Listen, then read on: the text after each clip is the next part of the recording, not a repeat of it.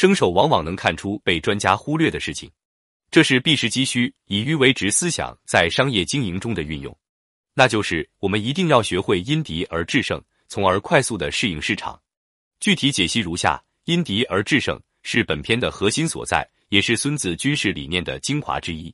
作为知己知彼与百战不殆的中间环节，其要旨在于分析情报，而后做以判断，改定自身，制定符合客观规律的策略，而后付诸实施，达到制胜之目的。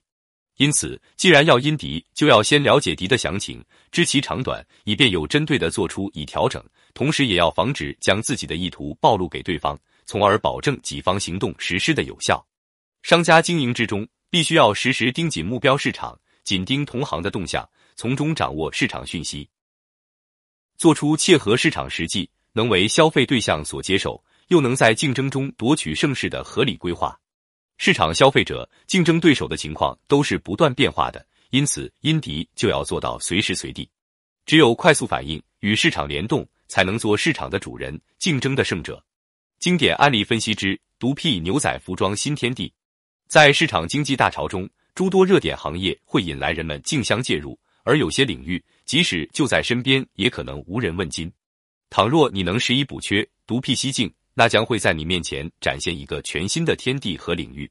牛仔裤的面世便是杰出的先例。一百多年前，美国西部掀起了一股淘金的热潮。原德国籍犹太人李维·施特劳斯抱着淘金发财的希望来到旧金山，但是当他看到那里已经聚集成千上万淘金的人们后，遂改变了自己的初衷，离开淘金的人潮，自己开了家经营日用品的小商店。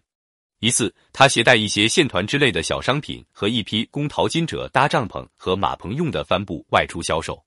在船上，小商品很快便销售一空。待抵达码头时，他携帆布去推销，可是却未能如愿。懊丧之余，李维听到淘金者抱怨裤子不耐磨，没穿几天就破了。他灵机一动，立刻找到一家服装店，用自己的帆布做了几条裤子，卖给淘金者，很快就卖完了，并接到大批的订单。